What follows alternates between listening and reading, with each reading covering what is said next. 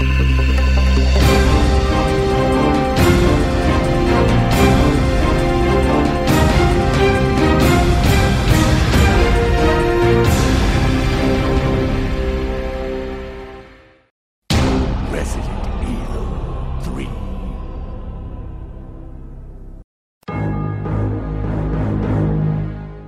pessoal, aqui quem fala é o The Crazy. Nós estamos começando mais um Rivalcast. Desta vez a gente vai falar sobre Resident Evil 3, o jogo aí que tem um dos, dos maiores inimigos, os mais conhecidos da série, que é o Nemesis. Eu estou aqui com a, a Yuna, que ela vai falar um pouquinho de como ela teve o contato com Resident Evil 3 nesse começo, para a gente estar tá fazendo uma apresentação melhor para vocês aí. Yuna?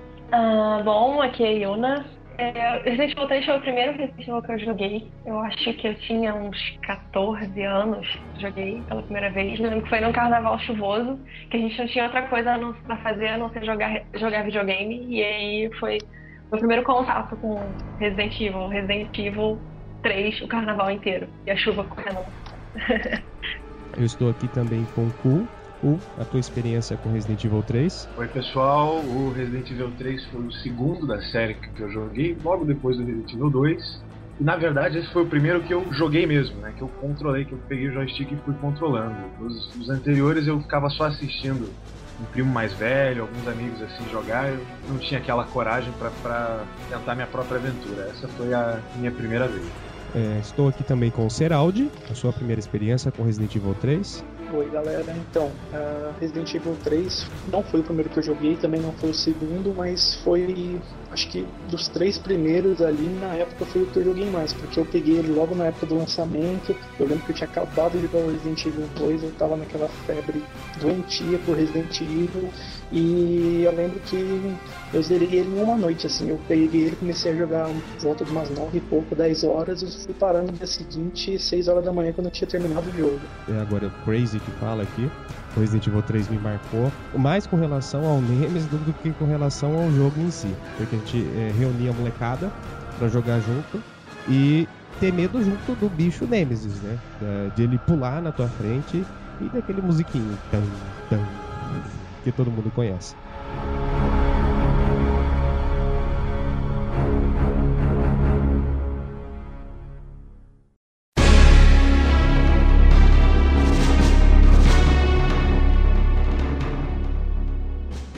Resident Evil 3 foi lançado em 22 de setembro de 99 no Japão e em 12 de novembro nos Estados Unidos, ambos, né, as ambas as versões do PlayStation 1. É, é o único jogo da série que tem subtítulos diferentes no Japão e nos Estados Unidos. Né? Nos Estados Unidos é Resident Evil 3 Nemesis, fazendo uma referência ao monstro que persegue a Jill no jogo todo. E no Japão é Biohazard Last Escape, né? que é uma referência à última chance da Jill de escapar de Raccoon City. Né? Na verdade, existe uma exceção também aí nessa história, que é o Deren, né? que também teve nome diferente na versão japonesa, né? que era Gun Survivor 4. Mas Resident Evil 3 foi o primeiro jogo da série a ter é, subtítulos diferentes em relação à versão japonesa e versão americana. É, e o título norte-americano, aliás, japonês faz muito mais sentido. Não entendo o porquê dessa substituição. Não, eu acho que assim, até pelo lance de, de, de, na capa americana, não sei se na japonesa tem, eu não estou bem lembrando, mas na capa americana tem o Nemesis na capa, né? Então, acho que a, intenção era trazer até um impacto maior ao, ao título do jogo do que deixar só Last Escape. Até porque, puta, sei lá, assim, a, esse negócio de trazer é, Nemesis, Apocalipse uh, em, em, título é uma coisa muito americanizada, assim, é muito. Faz muito parte da, da, da, parte publicitária do jogo, da parte de marketing do jogo, que isso traz um, um impacto maior pro título do jogo do que eu vejo assim, do que o, o nome Last Escape. É, porque nos Estados Unidos tem aquela, mate o inimigo, né? O inimigo quem é o Nemesis, então vamos atrás dele, né? Não, é... que o americano tem, é, assim, eu nunca vi nenhum brasileiro fazendo nenhum tipo de referência a isso, mas o americano, quando se refere ao seu maior vilão ou seu maior antagonista, né? É o seu Nemesis. Então, o Nemesis também, além de carregar toda a questão da analogia com a deusa da justiça, etc., pelo menos no inglês, o Nemesis é o seu grande oponente. Né? Então também dá uma, uma. É uma boa referência também. É Last Escape por conta da fuga da, da Jill, é, seria um título interessante também para o público americano. Mas Nemesis é, remete mesmo à, à, questão da perseguição, né? Além da fuga, perseguição que ela sofre. E só uma correção também, na capa japonesa também tem um Nemesis, viu? Como referência ali no meio. Não é só na, na americana, não. Ah, Resident Evil 3 é o primeiro jogo que traz de volta é, personagens já conhecidos, né? No caso, a Jill como protagonista e o Brad, que está em Resident Evil 1, que é, parece muito pouco, né? Só o cara do helicóptero, mas ele também retorna. E né, Resident Evil 2 trabalhou com personagens novos, personagens que não tinham relação direta com o incidente da mansão, apesar da Claire ser irmã do Chris, né? É, Resident Evil 2 trabalhou com personagens completamente fora daquele núcleo dos Stars. E o Resident Evil 3 trouxe isso de volta. É, eu acho que a volta da Jill foi muito também por conta do sucesso que a personagem teve no primeiro jogo, né? Porque mesmo tendo ela e o Chris, foi assim, a, a, a simpatia que o público tinha com ela era muito mais evidente do que a simpatia que tinha com o Chris. Talvez porque muita gente só conseguisse jogar com a Jill e não conseguisse jogar com o Chris. Vai é uma teoria. Eu mesmo tô praticamente nesse grupo aí, porque toda vez que eu tento jogar Resident Evil com o Chris, eu eu peno bastante. Bom, uh, o Resident Evil 3 inicialmente ele não ia ser um jogo dividido em duas partes, como a gente tem, né? Que é o, o, o antes da infecção da Jill, a batalha com o Nemesis na Clock Tower e o depois. Isso aconteceu porque assim, o Resident Evil 3 ele teve dois protótipos que foram depois, né? Os betas dele, que não são tão famosos quanto o beta do Resident Evil 2 e tal, mas ele teve dois betas. Um foi chamado de 1.9 e o outro de 2.1 justamente porque uh, o desenrolar das histórias uh, se davam do 1.9 antes dos acontecimentos do 2 e o 2.1 logo após os acontecimentos do 2. Só que assim, eram dois protótipos, foram dois protótipos tão bons, assim, dois betas que eram tão bons que a Capcom deu um jeito de unir as histórias, uh, chegando no Resident Evil 3 que a gente conhece uh, hoje em dia, né? Que se passa 24 horas antes e 24 horas depois do Resident Evil 2. É um negócio muito bom, né? Imagina ter mais dois jogos, eles vão ter que encher muita linguiça para chegar na história. Fazer dois jogos completos. É, eu acho que assim, não, não tem muita informação sobre esses betas, mas assim, a impressão que dá é que um beta, um, um, um jogo terminava ali na Clock Tower, né? Como, como, como dá a entender que vai terminar quando você chega lá e é o ponto de distração né, do, do pessoal da, da, dos mercenários da Umbrella e um outro protótipo que foi feito depois, tal, como se a fuga da Jill tivesse começado depois do, do que aconteceu ali. Mas terminou que esses, esses dois betas foram unidos e chegou ao resultado final que a gente conhece hoje em dia.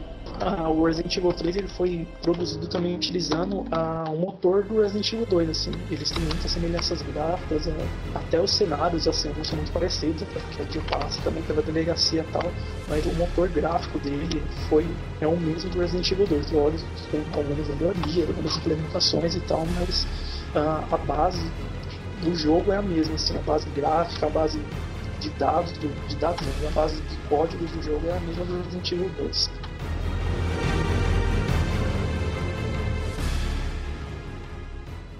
September 28th, daylight. The monsters have overtaken the city. Somehow,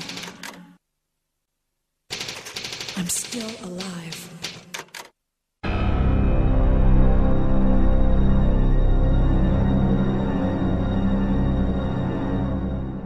Bom, qual é o contexto de Resident Evil 3, né?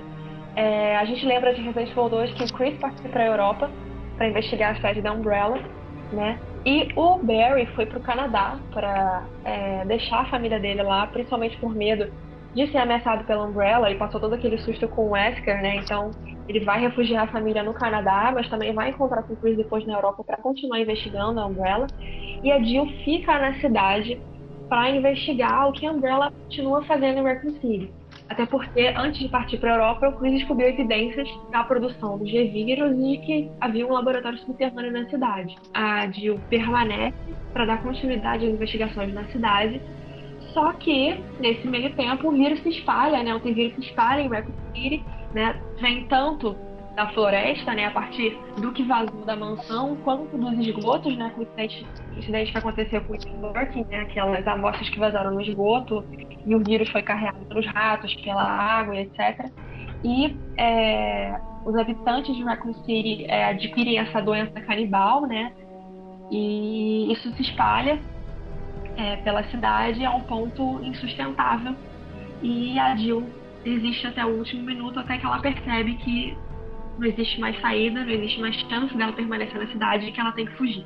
Vale a pena comentar da abertura do jogo, né, que são flashes bem rápidos, assim, bem parecido com o começo do Resident Evil 2 também, e que é muito legal, mostra é, os zumbis numa, numa superioridade numérica absurda, né, aquela, aquela legião andando pelas ruas, a polícia chega, tira, tira, tira, não consegue, aí chegando a, os mercenários também começam a agir, é uma abertura muito legal, assim, dá aquele clima então é uma ação mais frenética, né? Aquele negócio de perseguição e tal que vai ser durante o jogo.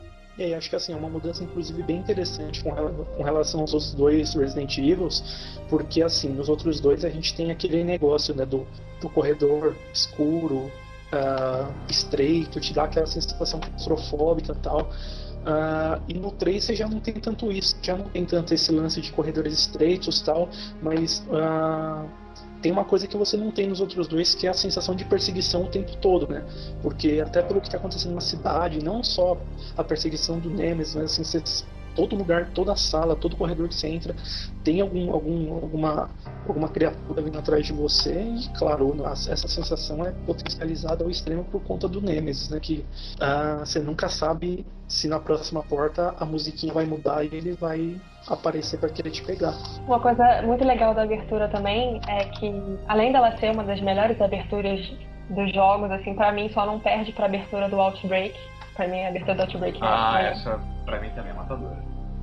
Mas, assim, acho que Resident Evil 2 só não perde pra abertura de Outbreak. É, mas a música da abertura é sensacional, assim. Se, se, a gente ouvir essa música naquele álbum Resident Evil Orquestra, é a música mais, assim... Ela é linda o tempo todo, assim. A música é fantástica. E é, a, a abertura em si, ela é tão boa que, né... Paul Anderson né? Fez questão, né? Fez questão de chupar tudo dela. Como ele fez com várias cenas de Resident Evil 5 no Afterlife. É, aliás, aliás, o Resident Evil 3 ele é um dos filmes que mais foi chupado pro Apocalipse, né? O filme. Com Pode certeza. parecer.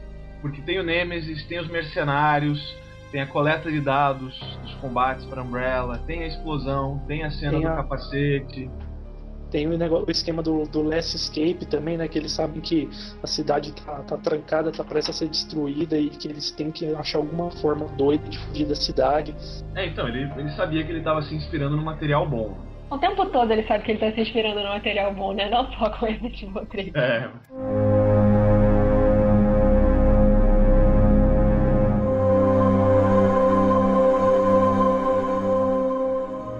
gente vai falar dos personagens agora do jogo. Começar pela personagem principal, que é a Gil, que é um sobrevivente aí do evento do, do, do incidente da mansão.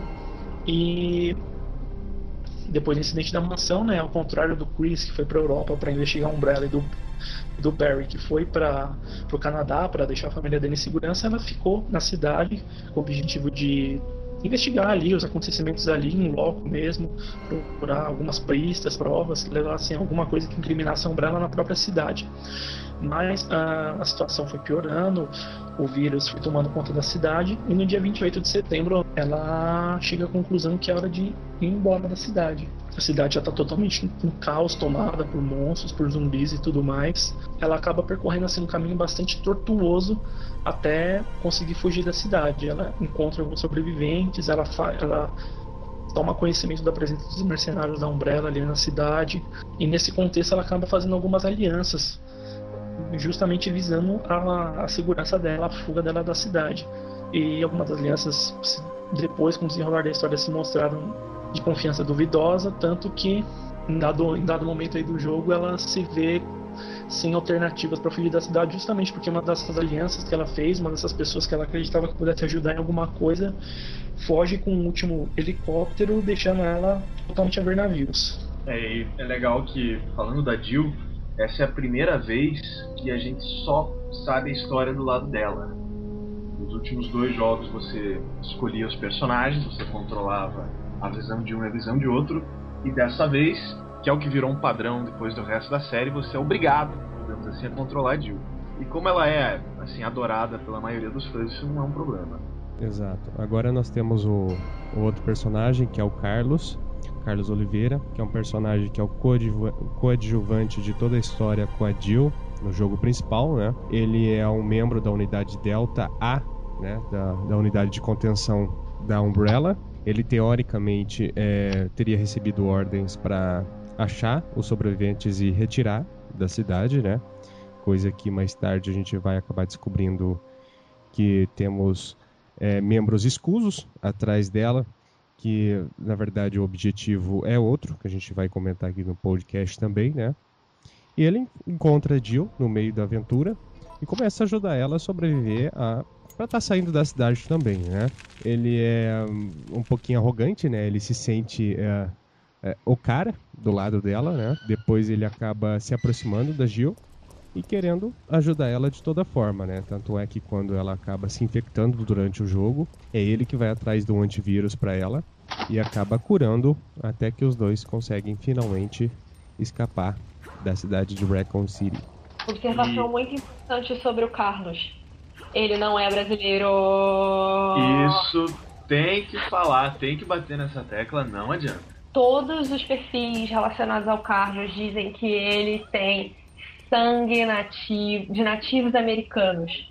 Ponto final. Sangue de nativos americanos é provavelmente uma ascendência indígena. Só. Mais nada. Não tem é, índio só. Participou de guerrilhas para derrubar governo e tudo mais.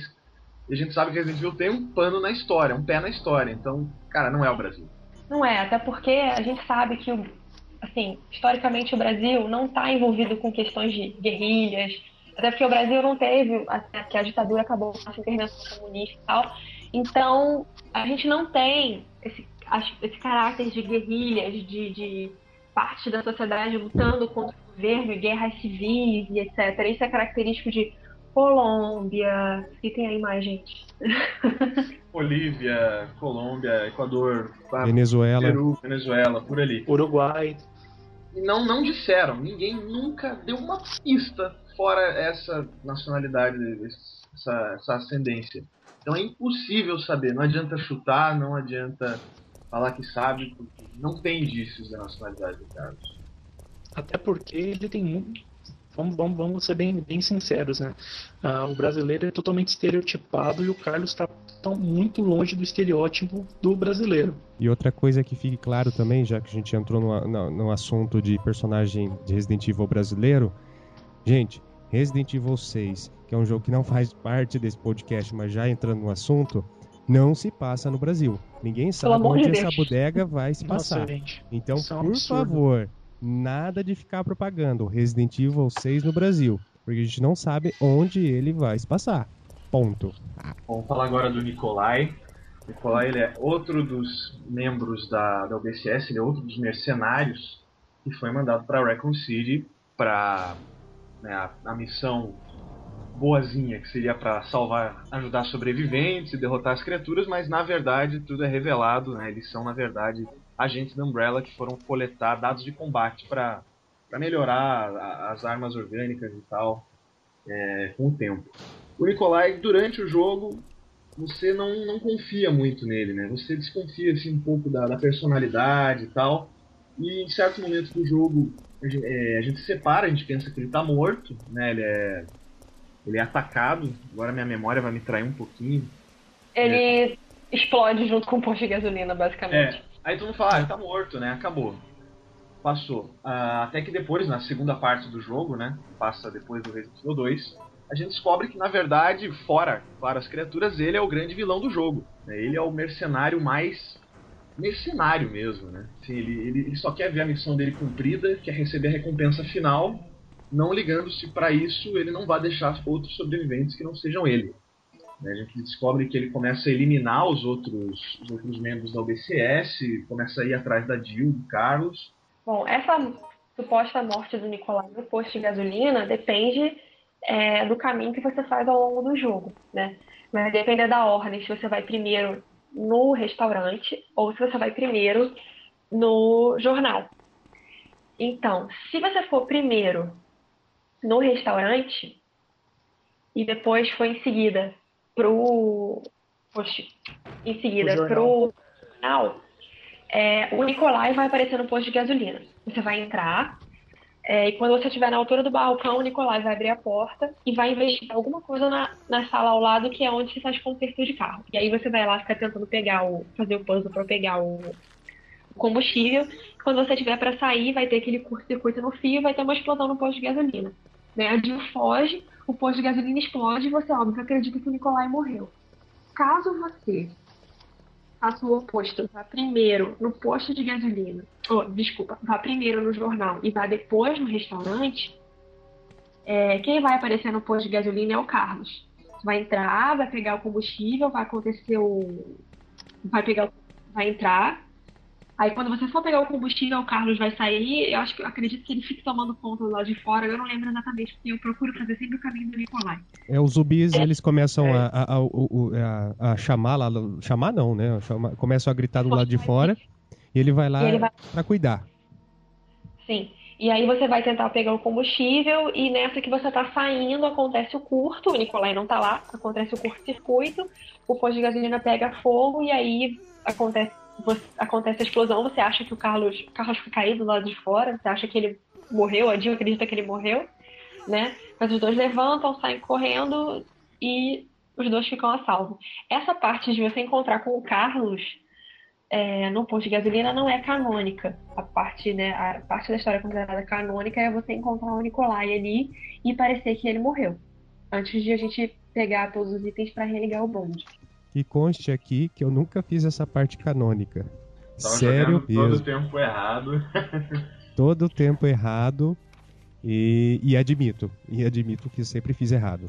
É, tem uma outra uma observação muito legal sobre o Nikolai, né, que dentre os soldados né, da Umbrella, assim, de primeiro escalão, ele é o cara que rivaliza com o Hank, né, que é um dos líderes da USS, né? Inclusive, na, nos últimos arquivos aí que foram liberados no Viral, de Operation Raccoon City, que vocês podem encontrar traduzidos no review, é, a gente descobre que o Nikolai foi treinado pelo Hank é, na ilha Rockford e que é, ele basicamente ele e o Vector foram colocados para brigar e que o Vector deu uma bela surra no Nikolai. Então, é, é uma parte bem interessante da história, né? Assim, o Nicolai, ele não é citado, na verdade tem só uma referência dizendo que é, o Vector briga com o russo, que é ex-membro da Spetsnaz, nem sei se é assim que se fala, mas que é tipo uma, uma polícia secreta russa, né, da época da União Soviética. E, enfim, é, o Nicolai foi treinado pelo Hank e mesmo sendo treinado pelo cara, ele era um dos maiores rivais aí de, de sobrevivência em missões impossíveis. É legal, uma referência bacana, né? Eles esqueceram o Nicolai nos jogos, né? Todos, absolutamente todos, ele sumiu, mas tem aí uma pequena situação. É, e, e, é legal também que a gente não, não dá nem para saber se ele vai voltar um dia, né? Porque teoricamente aí ele tá vivo ainda. Pois é, ele, tem... ele escapou da cidade e tal e tá vivo. Então é, só tem tanta gente mais importante que ele, né? Que também sumiu e não dá para saber. A Capcom é. vai, vai ligar uma, uma roleta ali, escolher um nome. Enfim.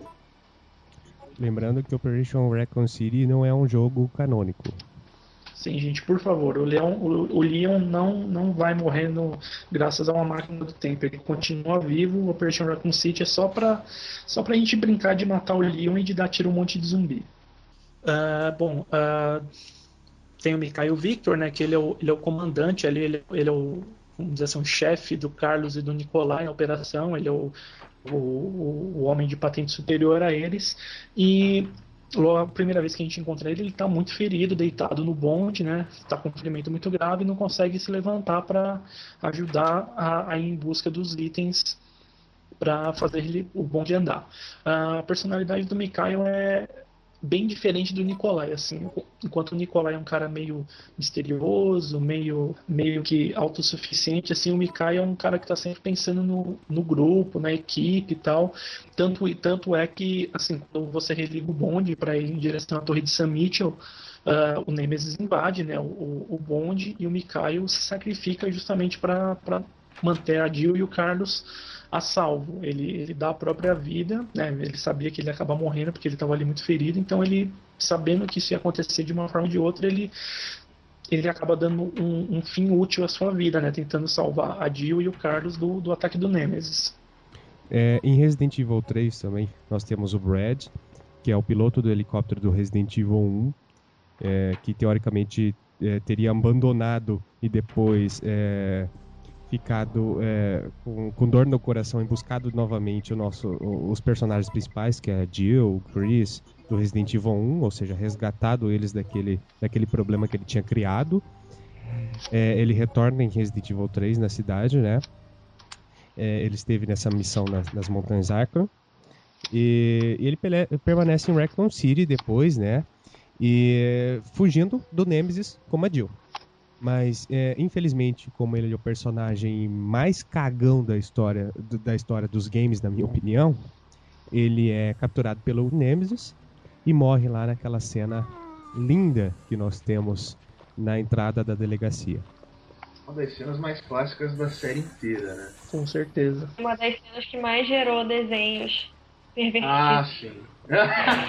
Também. Infelizmente. É, porque assim, eu, eu digo que o, o, Brad é um personagem cagão porque é o seguinte: em vez dele é, correr ou tentar reagir ao ataque do Nemesis, né? Ele pega e fala, ai meu Deus! E deixa o Nemesis pegar ele e matar, entendeu? E a Jill não, a Jill tá lá lutando, se matando, né? Pois é, mas o que o Brad tava fazendo em Raccoon City ainda, né? Do jeito que ele é, ele devia ter sido o primeiro a fugir da cidade. Viu o primeiro zumbi, pronto, já pega um avião para bem longe dali.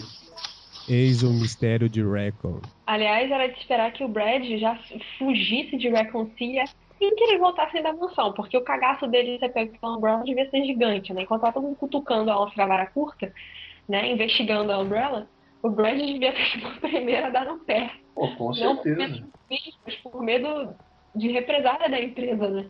E é até estranho, né? A gente vê, tipo, o Brad ter resistido e ficado até o fim, né? Quase o fim da cidade não, não foi um personagem que você olha assim, pô, o Brad faz falta. Ele tem alguns fãs espalhados por aí, mas, bom, não é assim um, algum personagem muito memorável. Acho que o papel do Brad, na verdade, é, em Resident Evil 3 é contrastar com a Jill, né? Que o Brad é o cara covarde, é o cara que desiste, né? Aquela, aquela encontro que a Jill e o, e o Brad têm no Jack Star, que ele fala que não tem saída, que acabou tudo, que ele não devia ter entrado para os Stars, que aquilo, enfim, ele entra em desespero, ele entra em parafuso, ele acha que aquilo não tem solução e que ele está perdido. Mas a Jill não, a Jill, né, ela é persistente, ela acha que ela tem uma escapatória, que ela tem como fugir dali, e mesmo com aquele bicho gigante atrás dela, ela consegue, né, forças para ir atrás do objetivo dela. Eu acho que o Brad, na verdade, é mais alguma uma uma forma de contrastar e de também dar uma exaltada né, na, na coragem da na determinação dela. Me corrijam se eu, está, se eu estou errado, mas o Brad aparece como zumbi em Resident Evil 2, é isso? Numa parte do Parece. beco ali? Isso, isso. Se você. Uh, logo que você vai entrar na delegacia ali, ele tá naquele, naquele corredorzinho que passa ali por baixo que chega na, na, na porta principal, na entrada principal. Ele tá lá. Ele, inclusive, é um pouquinho mais forte que os zumbis normais. E é um baita, é um baita de um easter egg, cara. Muito legal. Gente do céu. E se eu falar que eu nunca fiz essa parte também? Ah, não. Aí vão começar a desconfiar de você, né, Chris? Ai, my god. Acredita isso. Terei que fazer, eu só sei na teoria. We've gotta.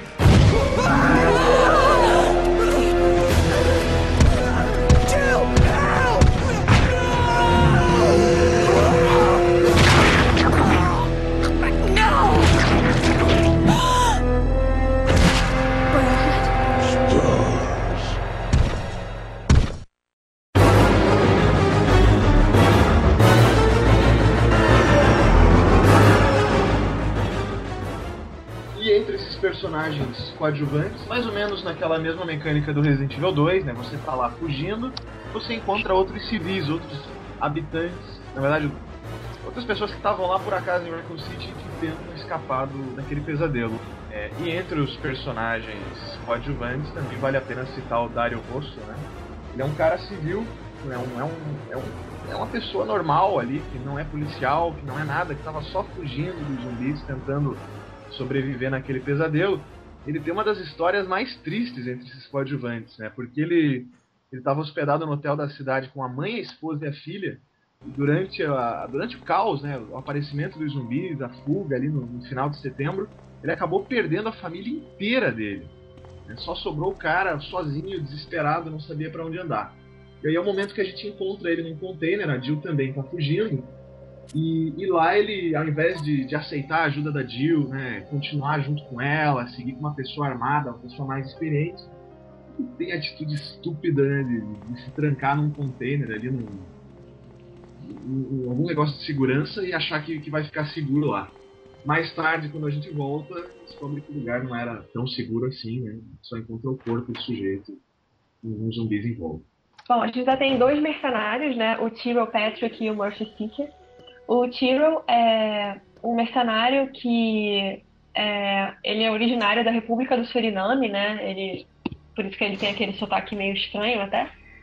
É, e ele acaba se tornando mercenário da Umbrella, mas ele sabe demais, né? ele acaba descobrindo sobre o Nikolai. E, basicamente, o Nikolai apaga ele no, é, no hospital, né? Sofre, ele sofre um atentado causado pelo Nikolai no hospital.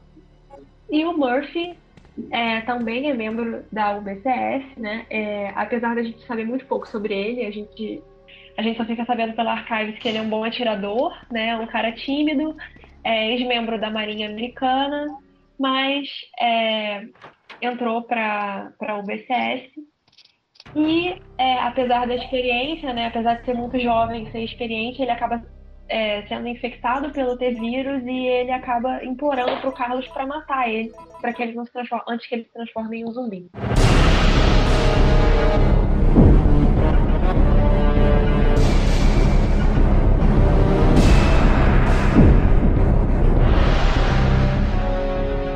Bom, é, Resident Evil 3 é focado na fuga da Jill de Raccoon City, após a infecção, né, espalhamento do vírus na cidade. Mas a história de Resident Evil 3 não é somente essa, né? Não é só a fuga de um personagem, né? Existe todo um, um, um pano de fundo, uma série de conspirações, né? Por tanto parte da Umbrella como por parte do governo americano, né? Para tentar encobrir os dois lados, né? Tentar encobrir o envolvimento da Umbrella com o incidente e o envolvimento da Umbrella com o governo, né? E é, a Jill está em meio a essa situação, né? Ela acaba se envolvendo com isso quando é, ela conhece o Nikolai. O objetivo da Umbrella, né? A Umbrella envia aqueles mercenários não é, só para o salvamento de sobreviventes. Na verdade, o objetivo não é salvar sobrevivente nenhum, né? O objetivo é mandar é, os mercenários e usar os mercenários da mesma forma que o Wesker usou os Stars na mansão, né?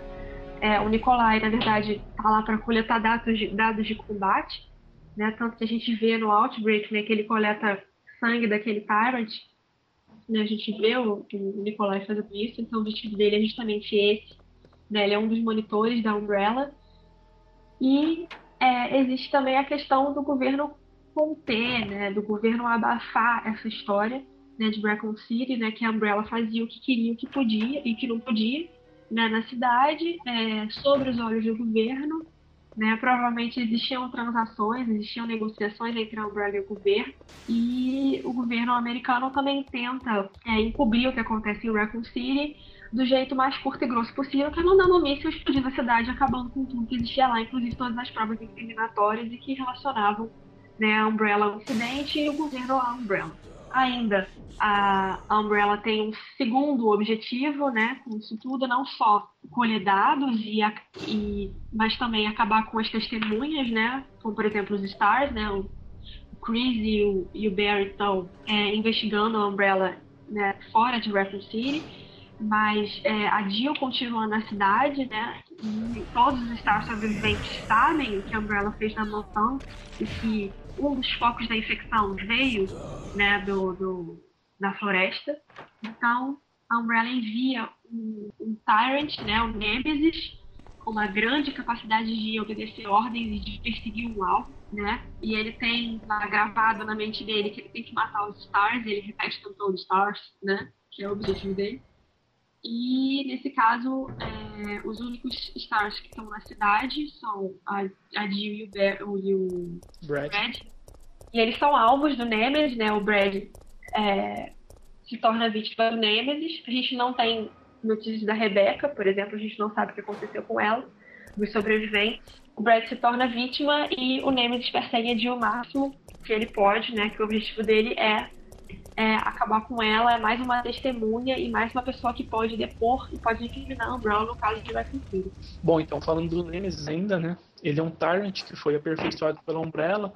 Ele foi feito com base no T103, que é o Tyrant que a gente vê no Resident Evil 2. A Umbrella francesa desenvolveu uma forma de, de deixar um Tyrant com um nível de inteligência ainda maior do que o que ele já tinha. Que os Tyrants até então só conseguiam receber e cumprir ordens simples, né? Não tinham capacidade de, ma de manusear armas, ferramentas, nem nada. Uh, e através aí do, do parasita NE-alpha, né? Esse parasita ele, ele injetado no, no corpo do Tyrant, né? na, na medula espinhal do Tyrant, ele toma conta do sistema nervoso do, do Tyrant, fazendo inclusive com que apareça um segundo cérebro atrás do, do, do, cérebro original. Esse cérebro ele é responsável por tomar conta do, de todas as ações do, do, do Tyrant e ele também impede, o, o, parasita N-alpha, ele impede que o, o T-vírus ele destrua totalmente as células nervosas do, do, sistema, do sistema nervoso do hospedeiro, né? Ah, então, além de cumprir ordens simples, né, como achar e destruir, como os Tyrants anteriores, ele tem a capacidade de uh, manusear armas pesadas, aí, como a gente vê o Nemesis do jogo praticamente todo com, com o lança-foguetes atrás da Jill. Então, o Nemesis seria daí a criatura mais poderosa já criada, por enquanto, pela Umbrella, né? Porque não adiantava você ter aqueles monstros imensos, com garras e super força, se eles eram totalmente selvagens, né? Eram burros, que nem uma porta, né? não obedeciam praticamente nada. Dessa vez você tinha um objetivo, você tinha uma localização certa, né? Ele, ele sabia para onde ir, ele sabia perseguir, ele podia manusear armas, era a criação perfeita. E, bom, a gente tem o cenário, né, da Jill fugindo, o Nemesis atrás dela o tempo todo, e, e, e isso leva, assim, a, a gente passar por várias localidades da cidade. Acho que, se não me engano, junto com o Outbreak, é o que a gente mais explora a cidade. Eu não posso falar com propriedade porque eu não cheguei a jogar o Outbreak de forma efetiva, mas enfim, a gente passa por vários pontos da cidade, começa ali perto daquele galpão, daquele depósito, passa por um bom pedaço das ruas, passa pelo bar, passa pela, pelo lugar ali onde tem a loja de roupas, chega ali a parte central da cidade, passando pela delegacia, tem cenários, tem um posto de gasolina, tem restaurante, enfim, a gente explora bastante a cidade, uh, inclusive assim, depois de passar por posto de gasolina, pela parte uh, do jornal, pelo restaurante, passa ali pela, pela central de força da cidade, né, onde coleta mais uma peça para fazer o bonde andar. Depois que o bonde anda, você ainda vai para uma, uma localidade mais distante da cidade, que é onde está localizada a Torre de Sam Mitchell, que é ali onde, onde assim, se encerra a primeira metade do jogo. Aí, tomando o controle do Carlos, passa pelo hospital da cidade também, que fica do lado do, do parque da cidade, que também você passa por ali com a Jill. Pelo, pelo parque a gente tem acesso à ponte aí que vai para a Dead Factory que a Dead Factory acaba sendo o, o, ponto final do jogo, né? Onde tem a batalha final e onde, onde você escapa da cidade antes que o míssil nuclear destrua tudo. E... Então a gente acaba passando assim por muitos pontos da cidade, assim, né? é um, uma grande diferença em relação aos outros dois jogos que você ficava basicamente preso ali na mansão, na delegacia, no laboratório, enfim. Como a gente já citou aqui antes, é um jogo que prima pela, pelo clima de perseguição e não pelo clima claustrofóbico dos outros. Então por isso que a gente percorre um caminho tão longo na cidade até, enfim, chegar ao ponto onde terminou o jogo. E, nesse, e sempre com, com o Nemesis aí no encalço do, da Jill. É, eu joguei os outros jogos, outros jogos, os Outbreaks, e posso dizer com propriedade, Resident Evil 3 é o que você mais explora a cidade de Raccoon City, sim. É, uma coisa legal também para falar de Raccoon City, né, é que era uma cidade atípica, né? Era uma cidade com portas, com várias portas, vários portões, mas né, isso tem um, um porquê, né, para ser assim. Né? Porque a gente sabe que PlayStation 1, tadinho, na época a gente não ia poder exigir que ele carregasse um cenário enorme na sua totalidade, uma rua inteira e etc. Então por isso que a gente. GTA, né? Que cria uma cidade inteira. Pois é. Essa coisa de separar por portas né, é uma alternativa para minimizar né, o, o, tempo de processamento ou é, a quantidade de dados processados é, pelo console. Né? E também é uma forma mais segura também da gente continuar mantendo o clima que a gente tinha nos anteriores, né? Porque antes a gente estava preso numa mansão, depois de uma delegacia, né? E essa coisa de a gente manter a coisa das portas fica aquele mistério de você não saber o que está do outro lado, né? E uma coisa interessante também sobre as portas, né? É que apesar do Nemesis perseguir a gente e abrir as portas e ser, né, antes do remake, né, o primeiro jogo, né, um jogo em que um personagem abre a porta para perseguir o personagem principal, ele nunca é visto abrindo a porta. né? Escuta o Nemesis abrindo a porta atrás de você, mas a câmera nunca tá focando ou nunca tá pegando ele abrindo a porta. Se não me engano, na Clock Tower tem, um, tem, uma, tem uma hora depois da primeira batalha, que é de infectada tal, tem uma porta que ele arrebenta, mas abrir não. Não, você não vê assim, por exemplo, ele tá atrás de você e vocês, você vê ele abrindo a porta, você nunca vê isso. Você vê na Clock Tower ele indo em direção àquela porta que a Jill tá né, escondida na capela, mas é, você não, assim, quando ele tá atrás de você, você nunca vê ele abrindo as portas. Provavelmente se você der a meia volta e for para trás, você vai ver que a porta tá intacta, né? É, ele foi programado pela Umbrella para abrir portas, né? Para manter a cidade intacta, intacta, não destruir, né? Lindo isso. Ele é delicado, gente. Ah, coitado. É. Aquela mãozinha dele é ótima pra abrir portas. É, na verdade ele só começa a destruir as coisas, começa a, a, a, a, a fazer a zoação toda depois que a Jill, a, o, o, Carlos e a Jill dão um golpe final dele lá, depois que a Jill é infectada, né? E ele cai no meio daquele monte de fogo lá. Ele fica, ele fica meio nervoso depois que ele cai no fogo. É, perde a classe. ele fica um pouco nervoso, ele perde desce do salto.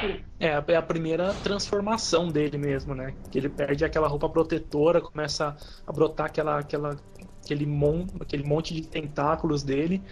E dali em diante ele não, ele não te ataca mais com a Rocket Launcher, né? Só com correndo, tentáculo, paulada e vambora. Lembrando que aqueles tentáculos do, do, do Nemesis, eles foram feitos únicas, único e exclusivamente para infectar as pessoas, né? Diferentemente do Birkin Resident Evil 2, nós não temos uma pessoa tentando é, procriar novos seres com o D-Virus, como ele estava criando lá. Ele é um ser criado pela Umbrella para matar. O único objetivo dele é matar. Então, claro que ele carregaria um vírus e esse vírus seria mortal. Assim, ainda na torre de São Michael, né, a... eles tinham que pegar o bonde, né, que eles não podiam atravessar o caminho a pé. Primeiro, porque estava tudo fechado de zumbi, segundo, que tinha fogo no caminho. Então, eles decidem usar o bonde para chegar até a São Michael né, o bonde está todo ferrado, não tem combustível, falta fio, falta uma porrada de coisa, e aí ele, a Jill vai e busca, né, pela cidade coisas para religar esse bonde, para reativar esse bonde, né? E, enfim, com o bonde religado, é, o Nemesis invade, o, o Mikhail se sacrifica, né, é, para evitar que o Nemesis impeça a Jill e o Carlos chegarem na torre. O objetivo era, chegando na torre do, na torre do relógio, ativar né, fazer o relógio tocar, que esse era o sinal para que um helicóptero viesse buscar é, os mercenários da, da Umbrella, né, para fazer o resgate deles da cidade.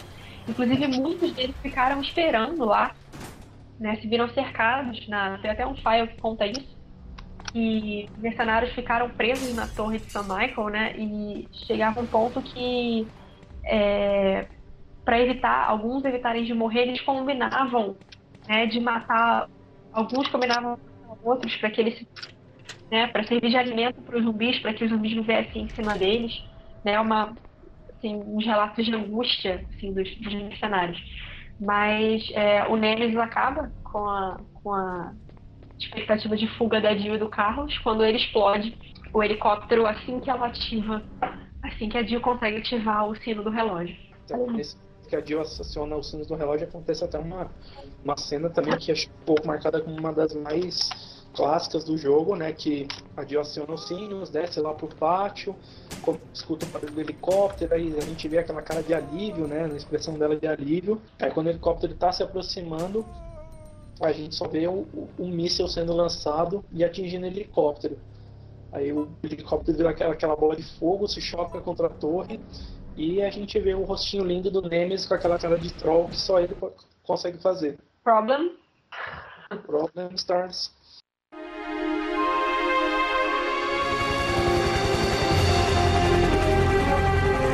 We're saved. Down here! It's finally over.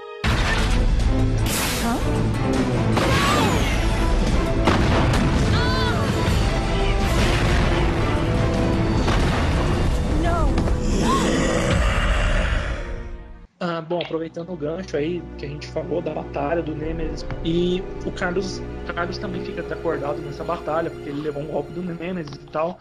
Aí quando o Carlos acorda, ele vê a Jill, ele entra em desespero, pega a Jill e leva para dentro da capela da Clock Tower. Ah, nesse momento ele leva a Jill e a Jill fica desacordada. Aí ah, quando ela acorda, o Carlos está ali do lado dela e o Carlos diz que vai sair em busca da, da vacina para tentar salvar a Jill, né?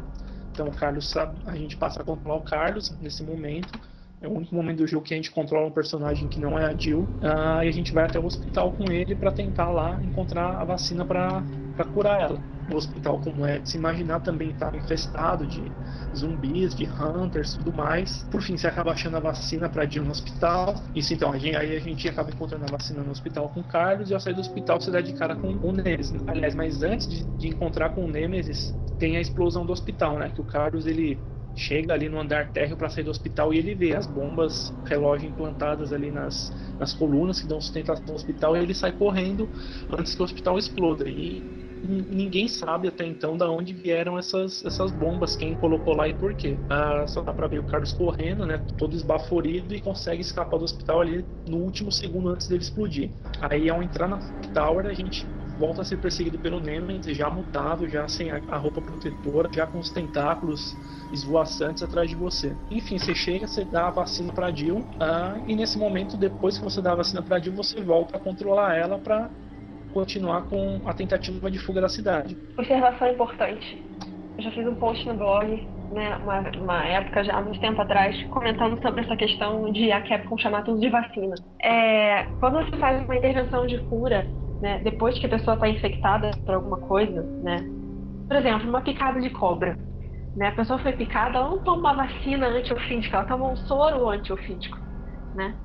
E, então, é, não, adianta, não, adianta, nada você tomar uma vacina quando você já está infectado, né? A vacina é uma, uma forma de prevenção, né? Para você evitar que alguém se torne infectado. Tanto no Resident Evil 2 quanto no Resident Evil 3 a gente tem essa nomenclatura errada, né? De chamar de vacina, né? Que na verdade seria um soro, né? Uma forma de reverter a, a infecção.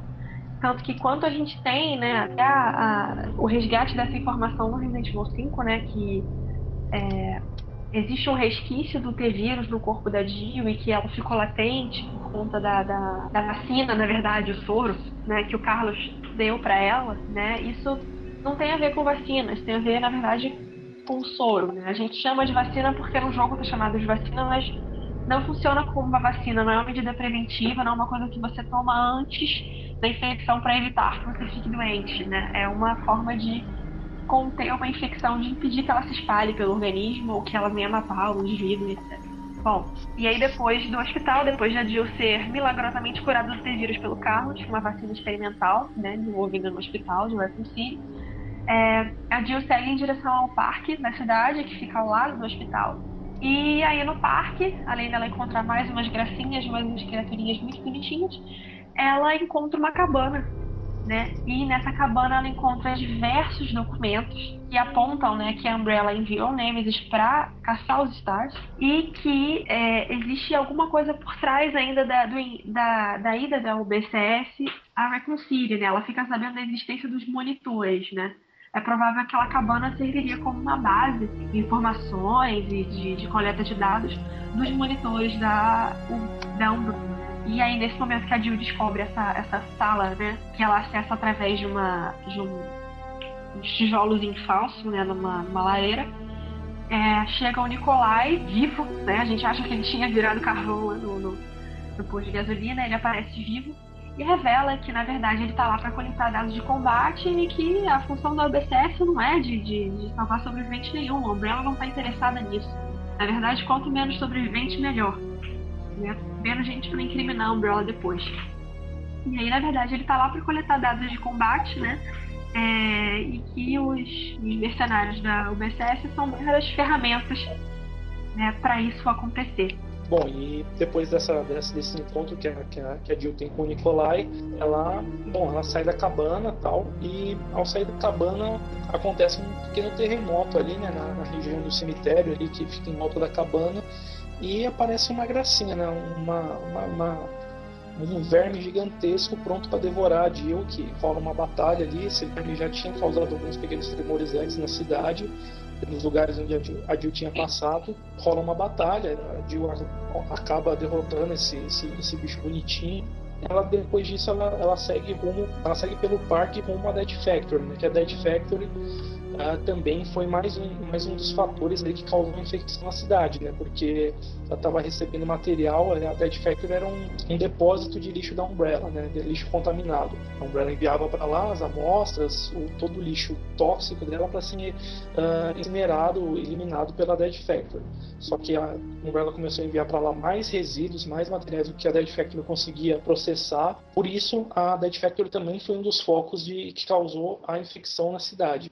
Bom, enfim, uh, aí na entrada da Dead Factory, a Jill encontra mais uma vez com o Nemesis, né? Uh, é uma ponte extremamente estreita ali, com uma entrada principal da Dead Factory, e ela não tinha condição de enfrentar o Nemesis ali naquele momento, né? Num, num lugar tão estreito, num, num, campo de batalha tão estreito, onde ela não teria como desviar nem nada. E ela acaba pulando uh, da ponte, ela cai num rio que leva também a Dead Factory e ela, ela entra na Dead Factory pelo, pelo andar inferior ali, né? Pela, pelo, pelo, literalmente pelo rio que passa embaixo da Dead Factory. Uma vez na Dead Factory, ela toma conhecimento que uh, a cidade está prestes a ser atingida por um míssil, né? Então ela toma conhecimento que a cidade está prestes a ser atingida por um míssil e em uma das salas, né, na sala de descarte de resíduos da Dead Factory, ela mais uma vez uh, encontra o Nemesis, só que dessa vez ela é trancada na sala junto com o Nemesis pelo sistema de segurança do local e ela, ali ela se vê obrigada a lutar contra o bicho. Ela aproveita ali que ela está numa sala cheia de canos de vapor, de ácido, ela faz uso disso e consegue mais uma vez derrotar o Nemesis, que perde várias, várias partes do corpo, perde braço, perde tentáculo, e ela, ela sai dali um pouco antes dessa sala de descarte de materiais ser aberta e, o, e os resíduos serem de, é, depositados em um tanque submerso. Depois da batalha, ela, o míssil, a chegada do míssil à cidade está cada vez mais iminente e ela acaba encontrando uma rota de fuga, né? Um último helicóptero tal, que ela teve notícia que estava por lá, só que ao tentar uh, localizar esse helicóptero, ela, ela dá de cara com o Nikolai, né? O Nikolai pilotando esse helicóptero e o Nikolai acaba tendo ali uma conversa com ela tal, e acaba tentando matar a Jill disparando né, as metralhadoras, metralhadoras do helicóptero. Possivelmente essa, essa do, do Nikolai tentar matar a Jill pode ser aquela, aquela coisa, ordens da Umbrella, sabe? Faça uma queima de arquivo, não deixe Não, mas é, ele fala que tem um preço alto pela cabeça dela. É. Ele queria re receber toda a recompensa sozinho, né? É. E, na verdade, é, quando ele tá para partir, né, ele pega o último helicóptero que sobra na cidade, né? Porque um dos helicópteros era o helicóptero que é, seria acionado com o sino. Sino não, né? O relógio da torre de São Michael. São Michael. Só que é, como ele, eles explodem o helicóptero, resta um helicóptero só que tá lá na Dead Factory. Não acredito que a Jill soubesse da existência dele, mas é, o Nicolai foge com o último helicóptero, né, que é o que tá lá. O míssil tá quase chegando na cidade, né, o, o, o GPS já tá lá marcando que o míssil tá chegando ao alvo. E aí o Nicolai fala pra Jill, né, que tem um preço altíssimo na cabeça dela. E óbvio, ele vai. ele vai tentar matar ela. E aí ele começa a disparar com o helicóptero contra né, a sala onde a gente tá, é uma sala, uma sala toda envidraçada, né? Ele atira contra a sala, mas desiste de atirar nela porque o míssil tá chegando, tira o helicóptero e vai embora. E aí o São Carlos chega e a Jill fala, cara, vai fugir com o último helicóptero, tá? E aí é, eles decidem não, decidem não desistir e a Jill continua, né? Bom, e aí a Jill desce uma, uma, uma escadaria dessa sala e ela entra num, num, outro local em que ela descobre a existência de uma arma projetada pelo, pela, pelo exército. É, enfim, aí a Jill encontra essa arma, né? Nada convencional, que é chamada Espada de Paracelsus, que é desenvolvida pelo exército, né? E é, acredita-se né, que essa, essa arma tenha sido usada é, durante uma batalha entre o governo e a Umbrella para obtenção dos revírios, né? Porque é, o Birkin começou né, a fazer uns acordos com a Umbrella, uns acordos com o governo para vender os revírios pelas próprias pernas dele, né? Não sem ser por intermédio com a Umbrella. E aí quando ele começou a se sentir ameaçado, né? Começou a se sentir ameaçado pela Umbrella, que a Umbrella fosse tomar a pesquisa dele, como fizeram com o Marcos, por exemplo, ele meio que pede arrego pro, pro exército, né? Pede arrego pro governo. E aí é, o exército coloca essa arma, né? É, canhão sobre trilhos é, na Dead Factory e que ela é ativada, né? Pela três é, baterias, né? Que quando elas estão posicionadas corretamente é, uma contagem regressiva de energia, não sei exatamente o que, é, dispara e é bastante poderoso. É isso que a Jill usa, na verdade, para acabar com o Nemesis, né? Quando ela chega nessa sala e que essa arma tá, tá localizada, né? É, ela é surpreendida pelo Nemesis, né? Que chega da forma mais bizarra possível, né? Irreconhecível, completamente irreconhecível. É, não dá nem para dizer se ele tá nas quatro patas ou não, porque completamente disforme, mas é, ele, ele chega naquela sala, né? Inclusive tem alguns cadáveres de Tyrant, né? Acredito que tenha acontecido um confronto ali entre a Umbrella e o exército, então, inclusive várias cápsulas e cadáveres de Tyrant espalhados pelo lugar, né? O Nemesis aparece e ele come um pouco do cadáver do Tyrant, né? Inclusive isso gerou polêmica o tempo, porque muita gente falava assim, é claro que ele come um pedaço do Tyrant, outras pessoas diziam, não, é absurdo, ele come um pedaço do Tyrant, não sei o que, blá, blá. E é, no Archives diz que ele realmente comeu um pedaço do Tyrant e que essa aquisição de matéria orgânica ajuda ele a sofrer mais modificações. Enfim, fica ainda um pouco mais bizarro do que ele já tá. E nessa é, acontece, acontece o último confronto entre a e o, e o Nemesis, né? Mesmo estando disforme, mesmo sem nenhum tipo de, de, de, de corpo normal, parece que a ordem né, do parasita continua, do, do Nemesis continua a prevalecer, então ele continua a perseguir a Jill. E Dom ativa aquelas baterias, né? E consegue usar é, a espada de Paracelsus para atingir o Nemesis e finalmente matar ele. E aí a gente tem aquela frase marcante, outra frase marcantíssima de Resident Evil 3, né? Que é o Do you want stars? Stars, né? Que, é, que a Jill dá últimos, os últimos disparos no Nemesis e acaba com ele de uma vez. E aí enfim ela parte para a área externa da Death Factory e aí ela tem uma surpresa maravilhosa. Bom, aí o, a Jill termina de detonar o Nemesis, é, abre-se uma passagem para uma área aberta nesse depósito aí, esse mínimo depósito que ela, que ela está, que ela matou o Nemesis. E, e ali não tem helicóptero nenhum. Só que ali misteriosamente aparece um do, um do nada, resgata os dois e uh, quando eles estão saindo pelo helicóptero, a Jill pergunta: Is that you? É você? Sabe? Ou seja, como se ela já conhecesse o piloto daquele helicóptero. E na verdade ela conhece. É o Barry Burton do primeiro jogo. O que salva ela das piores situações. Como o Jill Sandwich. Aquela frase que todo mundo conhece também. Aí a cidade explode. Né? Ninguém, mais, ninguém mais fala nisso. Ninguém mais fala nisso, nada. A história continua, né? A Umbrella é, se safa é, da situação de, de, de Raccoon City mas o governo acaba derrubando ela mais tarde.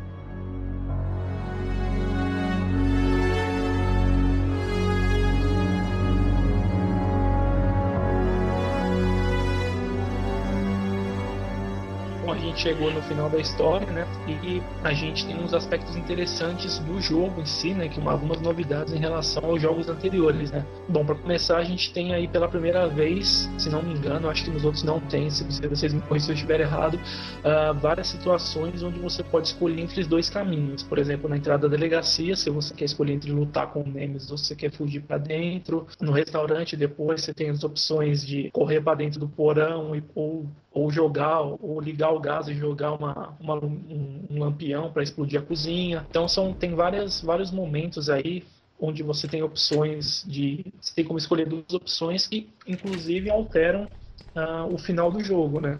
Que dependendo do que você escolher, o final do jogo é com o Carlos pilotando o helicóptero e não com o Barry complementando o que o Seraldi disse, né? Dependendo da parte que você fizer, o, o Nikolai ele ele morre antes de você enfrentar o Nemesis pela, Nemesis pela penúltima vez. Ali já no depósito, onde ele cai naquela gosma, né? Aí é o Carlos que dirige o helicóptero. A gente não vê o Barry nessa situação. Uh, outra, outra adição interessante que teve no, no, Resident Evil 3 foi a possibilidade da gente fazer nossa própria munição né, com o jogo. A gente encontra aí dois tipos de pólvora durante o jogo, né, a pólvora A e a pólvora B, que combinadas resultam em pólvora C. E através da combinação desses três tipos de pólvora entre si ou com, com, com munições em específico, você consegue produzir sua própria munição, né? Um negócio muito interessante porque uh, traz um novo aspecto para o jogo, né? Você poupar munição de certa arma para enfrentar os chefes, depois para enfrentar um Nemesis, vai, vai produzir munição da, da, da shotgun, da handgun, que é, são munições básicas, você encontra bastante, ou então vai produzir munição de uma arma mais poderosa para enfrentar o Nemesis. Enfim, é bem, eu acho bem interessante essa adição que teve aí, que traz um, um elemento de estratégia a mais para o jogo também. Ainda tem também a possibilidade de você fazer aquelas balas especiais, né? Que dependendo da quantidade de vezes que você produz determinado tipo de pólvora,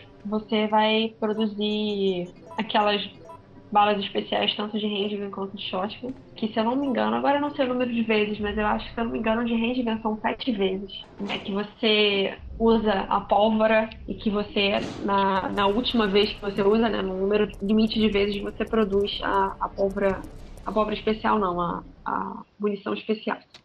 É uma outra edição também que Resident Evil 3 traz são os epílogos, né, que são é, pequenas é, memórias assim de alguns personagens é, da série e que para você conseguir eles você precisa cumprir alguns objetivos, né?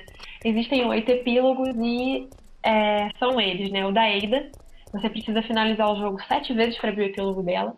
É, do Barry, você precisa finalizar três vezes. Do Chris, você precisa finalizar duas. Da Claire, três vezes. Da Jill, uma vez só, a primeira vez que fizeram abre o epílogo da Jill. É, o epílogo do Leon precisa terminar o jogo quatro vezes. É, para pegar o epílogo da Sherry, você precisa finalizar o jogo cinco vezes. E para pegar o epílogo do Hank, você precisa fechar o jogo oito vezes. Né? O epílogo da Jill basicamente conta a Jill é, indo, é, depois que ela partiu, partiu para a cidade, ela indo é, procurar o Chris na Europa, né? E ela encontra o apartamento do Chris vazio ela não sabe se aconteceu alguma coisa com ele, né? Porque ela encontra a faca do Chris no chão, né? Tipo, a imagem é a Jill com a faca do Chris no chão e o chão ensanguentado. É o relato da Jill da dúvida de não saber o que tem acontecido com o Chris, mas na verdade ele partiu para salvar a Claire né, na ilha Rockford. Já o epílogo do Chris é um pedido de perdão para a irmã dele, né? Por ter partido sem é, avisar ela, né? Por ter partido para a Europa sem avisar a irmã mas que ele fez aquilo para protegê-la, né? Porque teria mais uma pessoa para saber do paradelo dele e que né, poderia acarretar problemas para Claire.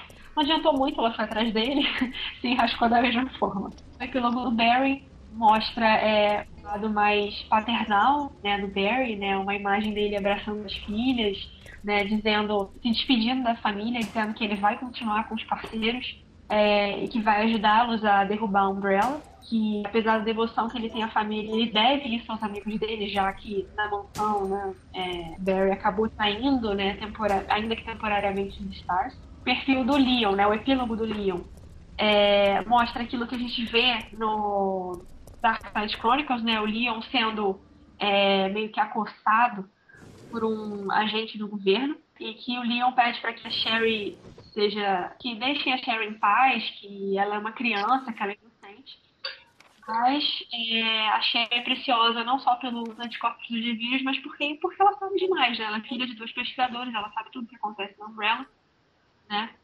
E é aí que acontece aquela chantagem, né? Você vai trabalhar pra... Chantagem não, né? Aquele ultimato, você vai trabalhar pra gente, porque você tem a experiência que a gente precisa, né?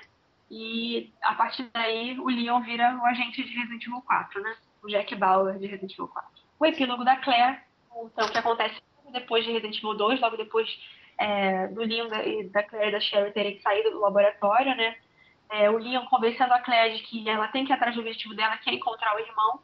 Né? Ela promete que vai voltar, corre atrás do objetivo dela, que é encontrar o irmão. O epílogo da Sherry né, já mostra o sofrimento de uma criança que é, acaba órfã é, por conta do trabalho dos pais, né? E a esperança de reencontrar a Claire. O epílogo da Ada, que fala dos sentimentos, né? Os sentimentos que a Ada vai ter que passar a guardar, porque ela é uma espiã, mas ela se apaixonou pelo Leon. Ela, vendo as, as marcas que o Tyrant deixou na. O Tyrant não, que o Birkin deixou é, na barriga dela, é, que aquelas cicatrizes são né, uma memória do sentimento que ela acabou nutrindo pelo Leon durante a missão para pegar a amostra do G-Vírus. E o último epílogo, mais difícil de pegar, o epílogo do Hank, conta aí mais um sucesso, né, do Hank, e mais uma missão que ele sai vivo e consegue o impossível, né, que é obter a amostra do, do G-Vírus. E é aí que a gente tem essa primeira amostra do apelido, né, dele, o Senhor Morte, né, a comparação do Hank com a morte. Ninguém pode matar a morte, né, só o Hank. Lembrando que é a primeira vez que aparece o rosto dele, né? Sim, sim.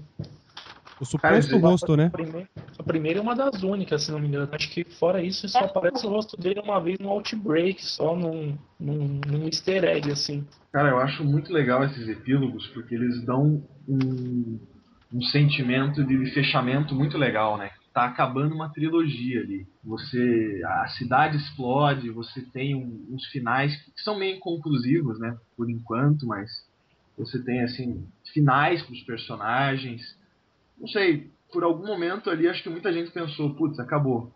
Né? Acho que, que a história que tinham que contar já foi contada aí.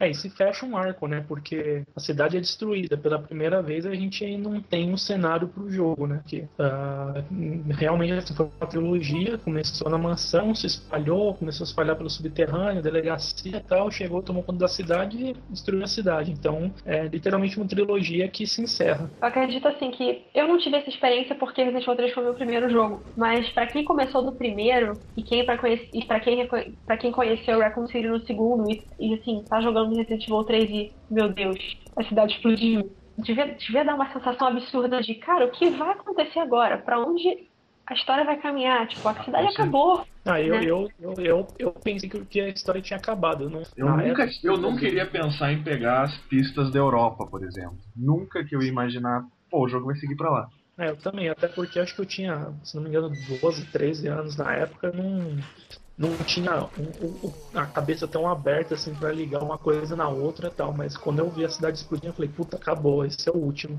É, mas ele deixa uma, uma dica importante, né? Cada epílogo deixa uma dica importante. Por exemplo, o Leon sendo interrogado e sendo necessário para o governo. Poderia gerar um outro jogo e gerou, Resident Evil 4. A, a Claire é, é, seguindo o caminho diferente da- da- do Leon e da, e da, e da, She- e da Sherry, né?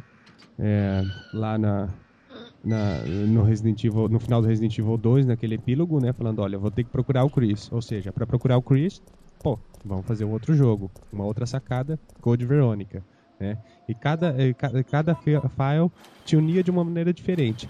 Eu não, não, não vou me surpreender se um desses files, que é o do, da Sherry, é, transformar em um jogo só pra contar a história dela, ou seja, pra amarrar a história dela no final. Pois é, o que é o que muita gente espera, né? Porque todo mundo tinha esperança de que em Darkside Chronicles a gente tivesse uma, uma, uma explicação pro que aconteceu com a Sherry depois. Tipo, ela ficou órfã, ficou sozinha, o Leon teve que entregar ela gover pro governo e ficou por isso mesmo. A gente não sabe o que aconteceu com ela depois daí. E a gente tinha esperança de que naquela cena final do Memories of a Lost City a gente fosse fosse ter uma resposta pra isso e a gente não tem. Né? A gente só sabe que ela foi entregue e acabou. Existe aquela, aquela coisa do Wesker ter colocado as mãos nela, né? Que ele cita no Wesker's Report, né, que ele está interessado na Sherry, que eles vão colocar as mãos no Sherry, etc. Mas isso foi removido numa segunda versão do Wesker Report, deixando a história da Sherry ainda mais inconclusiva. Então, assim, o epílogo. É, o epílogo da Sherry é meio óbvio, na verdade, porque a gente acaba sabendo que ela fica órfã, fica sozinha. Enfim, a Sherry não tem é, nenhum tipo de conclusão, né? Assim, alguns é, geram outras, outras pontas, né? né? O caso é, da Jill e do Chris que se unem depois para combater o bioterrorismo. O Chris que parte para buscar a Claire, a Claire que vai em busca do irmão. É, o Barry também é uma coisa inconclusiva, né? O Barry vai para vai partir para ajudar o Chris, mas depois daí a gente não sabe o que acontece mais com o Barry. O Liam, depois dessa conversa, se torna um agente do governo. A Sherry é inconclusivo, a Ada continua na mesma, né? Continua sendo uma espiã. E o Hank é outra incógnita, né? Na verdade, o Hank é a incógnita, né? A gente não sabe quem é o cara, o que ele faz. A gente só sabe o que ele faz e que ele é bom no que ele faz, só isso. Bom, outro, outro extra interessante aí que a gente tem no jogo é, é o Diário da Jill. Uh, o Diário da Jill é meio chatinho de pegar porque você tem que pegar todos os files do jogo e tem que ser na ordem certa. Então, assim, eu não vou lembrar de cabeça a ordem agora, porque são muitos files, mas você não pode pegar nenhum deles fora da ordem, porque senão você não habilita. Aí quando você termina, quando você pega o último file, você abre lá o, o Diário da Jill na página de files. Uh, bom, então o Diário da Jill, né, que conta aí os, os os dias seguintes ao incidente da mansão, né? Como, como, como foi eh, os dias dela após o incidente da mansão. Ela conta aqui, por exemplo, dia 7 de agosto, que duas semanas já se passaram desde o incidente, que apesar das, das feridas do corpo dela terem se curado, toda vez que ela fecha os olhos, ela consegue ver os zumbis correndo atrás dela, comendo a carne das pessoas, e que no fundo as feridas do coração dela ainda não estão cicatrizadas. Ela conta também do Chris indo para a Europa, que Barry também estava tá, saindo de, de Raccoon City, enviando a família dele para o Canadá e que em sequência ia atrás do Chris na Europa. Enfim, é um, é um file bem interessante aí que conta esse, esse espaço de tempo aí entre o incidente da mansão e o, o desastre que aconteceu em Raccoon City, a infecção que tomou conta da cidade e tudo mais. Ah, bom, além dos epílogos e do diário da Jill, né, como extra, aí, depois de terminar o jogo, também tem um minigame, o The Mercenaries, que você pode controlar um dos três mercenários, o Carlos, o Mikhail ou o Nikolai, ah, que você tem dois objetivos bem interessantes. Assim, o primeiro deles é sair matando zumbis, acumulando pontos e, e sem deixar o tempo acabar, lógico, e chegar até o escritório que tem naquele galpão onde o Dario Rosso se esconde no container. Chegando lá, você ganha uma recompensa, essa recompensa vai acumulando para comprar munição infinita para arma, rocket launcher, armas, armas especiais tal, uh, que é o, o, o, o, objetivo básico assim, do jogo. Mas tem o minigame não é só sair matando zumbi e juntando dinheiro, você tem um objetivo por trás dele que é achar os sobreviventes que estão espalhados pela cidade. Você tem, se não me engano, são seis sobreviventes espalhados pela cidade, cada um deles está num, tá num lugar. Por exemplo, a gente tem o Dario Rosso, que está no posto de gasolina. Tem uma mulher que você salva ela no, no jornal. Tem o Brad, que você acha ele no subsolo do restaurante, enfim. Aí cada um desses a mulher A mulher do jornal não é, assim, por coincidência, não é a mulher da propaganda do, do Adrevil, Sasser Spring e etc. É, mesmo. é. Uhum. Enfim, e salvando os sobreviventes, você consegue, lógico, mais pontos para sua para sua campanha do Mercenaries e, e, é bem legal porque assim cada sobrevivente te deixa um item e tal e não é só simplesmente chegar e salvar, você tem que chegar no sobrevivente em determinado tempo. se você chegar depois daquele tempo, você encontra ele morto. E é bem legal que assim é um, é um desafio bem interessante para pós-jogo porque uh, tem, tem sobrevivente que é bem difícil de chegar no tempo que precisa. É, e foi um conceito então, que nos, nos, próximos jogos da série, né, no 4 e no 5 e no próprio Mercenários 3D, ele foi, foi desenvolvido, só que ele acabou perdendo essa marca do sobrevivente. Né? Ele virou um minigame do mate quantos inimigos você conseguir num certo espaço de tempo.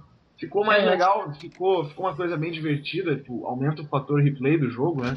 Você não acaba o jogo e deixa ele de lado. Você vai lá, joga o mercenário, joga de novo, joga de novo, joga de novo. É, esse, esse, negócio do mercenário, na verdade, assim, ele, eu, o primeiro contato que a gente teve com esse, esse, esse, essa fórmula de jogo, acho que foi no Extreme Battle do, do Resident Evil 2, né? É, foi aqui que ele recebeu o nome, né? Só. Não, não, sim, sim, com certeza. Ele recebeu um nome que depois perdurou aí pro, pro 4, pro 5 e pro próprio Mercenários 3D do 3DS. E também uh, entrando um pouco no, no que o Ku falou, do fator replay do jogo, né? Além de ter Mercenários, a possibilidade de comprar armas, munição infinita. Uh, os próprios epílogos também tem outra coisa que influencia um pouco, que é a quantidade de roupas extras que você tem no jogo, né? Você terminando o jogo pela primeira vez, você recebe a chave da boutique, ali que fica perto do, do Jack Bar. Tem algumas roupas, tem interessantes, assim, tem, por exemplo, tem a roupa da, da Jill no Resident Evil 1, tem uma roupa que é igual da, da Regina, do Dino Crisis, e algumas outras que eu, não, que eu não lembro de cabeça. As que mais me marcaram, assim, foram essas duas. Acho que você habilita primeiro, inclusive, né? São as mais fáceis de habilitar. A primeira vez que você zera o jogo, é, você obtém a chave, você são as duas roupas que você pode abrir a boutique e, e obter. É né? Ou a roupa de, da Dio no Resident Evil ou a roupa da Regina. Na verdade, não é a roupa da Regina, né? É a skin da Regina, porque tem o cabelo vermelho. É. Né? A Dio assume as madeixas ruivas da Regina. É, se não, e se não me engano, assim, não tem a, isso não tem a ver com a quantidade de vezes que você termina, mas sim com o ranking que você consegue no final do que jogo. você tira. É, é. Isso, de acordo com ranking. Por exemplo, se você terminar o jogo na primeira vez e já conseguir um ranking S, você já abre todas as roupas de uma vez. É verdade, tá certo. Bom, as primeiras cópias, né, da, da versão americana de Resident Evil 3, né, logo no lançamento, já com uma demo, né, de Dino Crisis, Inclusive, né, porque uma das roupas da Jill é a skin né, da Regina, como a gente já tinha comentado, né, que é a protagonista do jogo. E aconteceu o contrário também. Uma demo de Resident Evil 3 era disponibilizada junto com as cópias de, das primeiras cópias de Dino Crisis, as primeiras cópias vendidas né, do jogo. O Resident Evil 3 foi portado depois pro, pro computador, né, pro PC Dreamcast. E essas duas versões, elas, até pelo poder gráfico assim que o computador e o Dreamcast tinham, eles elas tiveram uma implementação gráfica, assim, as texturas estavam mais limpas, enfim, o gráfico no geral estava tava um patamar acima, justamente pelo poder gráfico né, do Dreamcast e do computador ser superior ao do, do PS1. Cada uma dessas versões tem uma roupa extra diferente. Não vou lembrar aqui quais como são exatamente essas roupas, mas elas têm uma versão diferente, além do que a versão japonesa do jogo ah, tinha uma diferença besta de nomenclatura. O, quando você iniciar um novo jogo, tinha o Arrange Mode, que era, que era o, o, o jogo normal da, da edição americana. Ah, e ainda tinha, né, no, no a versão japonesa, tinha uma diferença de nomenclatura, assim, de nome de dificuldade, né? É, eu sei disso porque a primeira versão que eu joguei foi a, foi a japonesa. E assim, eu lembro que eu não entendia lufas do jogo justamente por causa disso, que as legendas eram japonesas e o inglês era uma bosta. Mas é, na versão americana a gente tem Easy Mode e Hard Mode. Na versão japonesa a gente tem Light Mode, que é o Easy, né, o fácil, e o Heavy Mode, que é o Hard. É, nós temos também a versão do jogo lançada para GameCube e PSN. A versão do GameCube é uma versão é, melhorada na questão da jogabilidade em gráficos da versão de PlayStation 1, só que a, os CGs, ou seja, aquelas, aquelas, aqueles filmes pré-prontos, pré-programados, né, do Nemesis, Nemesis destruindo o helicóptero lá na Clock Tower, ou até o começo do jogo em, em CG, ele tem um pouquinho de granulação acima, mas é bem pouquinho assim. O jogo se assemelha à versão do jogo do Dreamcast, apesar de ser a versão do PlayStation 1 que foi portada né? Na minha opinião, é uma das melhores, mas essa é a minha opinião, não é de todo mundo aqui. E, e nós temos a versão para PSN também, que é a PlayStation Network, que você pode baixar tanto para é, jogar no PlayStation 3 ou carregar no seu PSP. E essa versão do GameCube, até acho que a, a maioria dos jogos do GameCube, assim, ela, ela, é bastante rara de se encontrar hoje em dia. Se você é dono do Resident Evil 3 pro GameCube, parabéns. Você tem um, um jogo aí que, que é bastante requisitado. Não tem mais muitos desses aí, não. Obrigado, é obrigado, eu tenho. É dificílimo de encontrar, eu já tentei comprar, inclusive teve uma época que um usuário do review estava vendendo. Eu fui atrás dele, assim, sei lá, acho que um dia depois que ele anunciou, demorei. e aí ele falou assim, olha, eu já vendi o meu Resident Evil 3, mas eu tenho Code Verônica aqui, você quer? Não, eu quero sim, quero sim, pelo amor de Deus. pra, pra GameCube, que você não encontra, não encontra mesmo, assim, é raríssimo. Ah, muito difícil. E quem tá vendendo, tá vendendo caro. Muito caro. Lembrando que o- os jogos de PlayStation 1 também estão disponíveis na PS Store brasileira. O Resident Evil Director's Cut, o primeiro tá R$ 20,99, que é, diga-se de passagem, o mais caro também na, na, na versão americana, né, que você paga em dólares. É, o Resident Evil 2 está R$ 12,99, tá mais barato. Dá pra você fazer uma economia aí, grande economia, mas o jogo tá com preço bacana. E o Resident Evil 3 também tá R$ 12,99. Dá pra você comprar em reais aí. Só que a diferença é que você tem que cadastrar um cartão internacional para estar usando a PS Store nacional. Grande parte dos cartões nacionais não funcionam. Ou seja, ou você compra em dólar, ou você paga em reais, mas mesmo assim você precisa cadastrar um cartão internacional.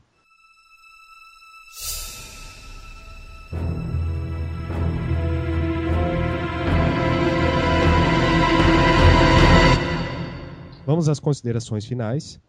É, eu, vou falar primeiro, Crazy aqui.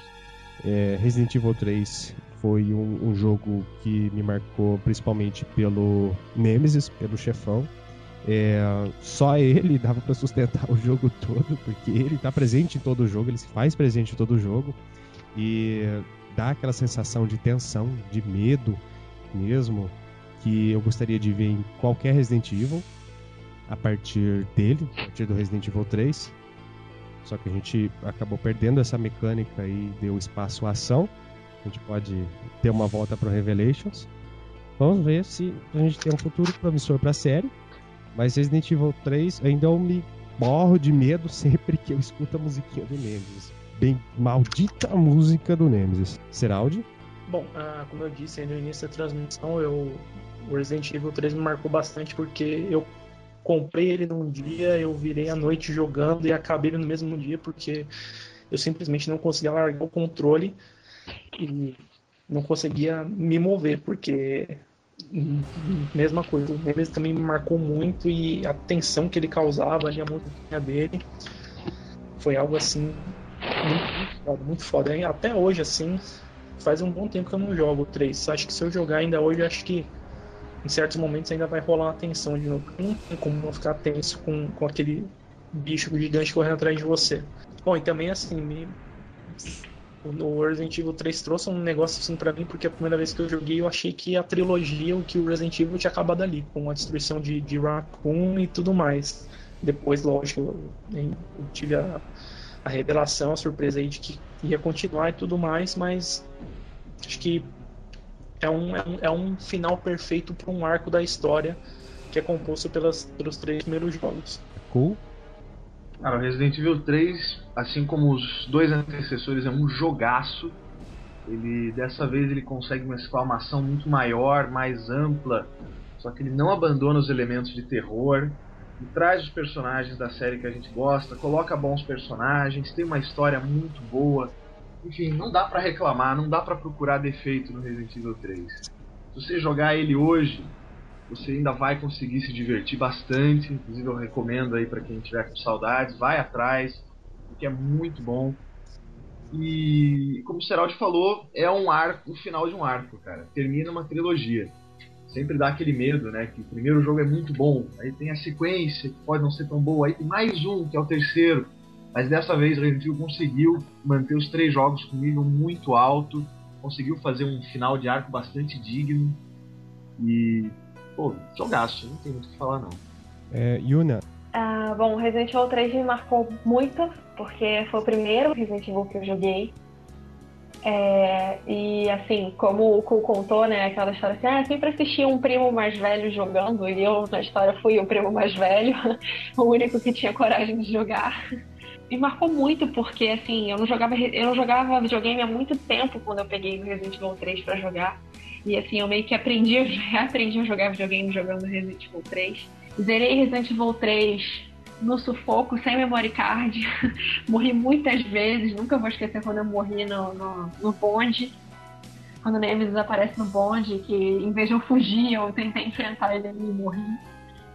É, e fui no sufoco, sem memory card, consegui, consegui é, zerar o jogo morrendo, começando de novo, morrendo, começando de novo.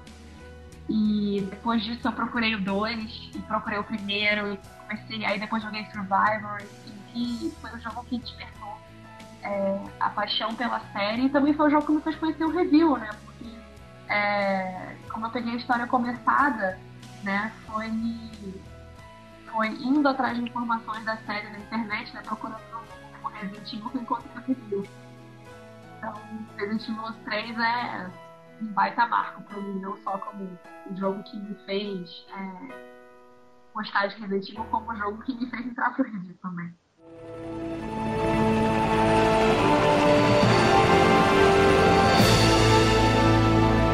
Thanks. You saved us. I couldn't let you die. Is is it you? Are you ready to finish this? It's coming. Yeah. The end.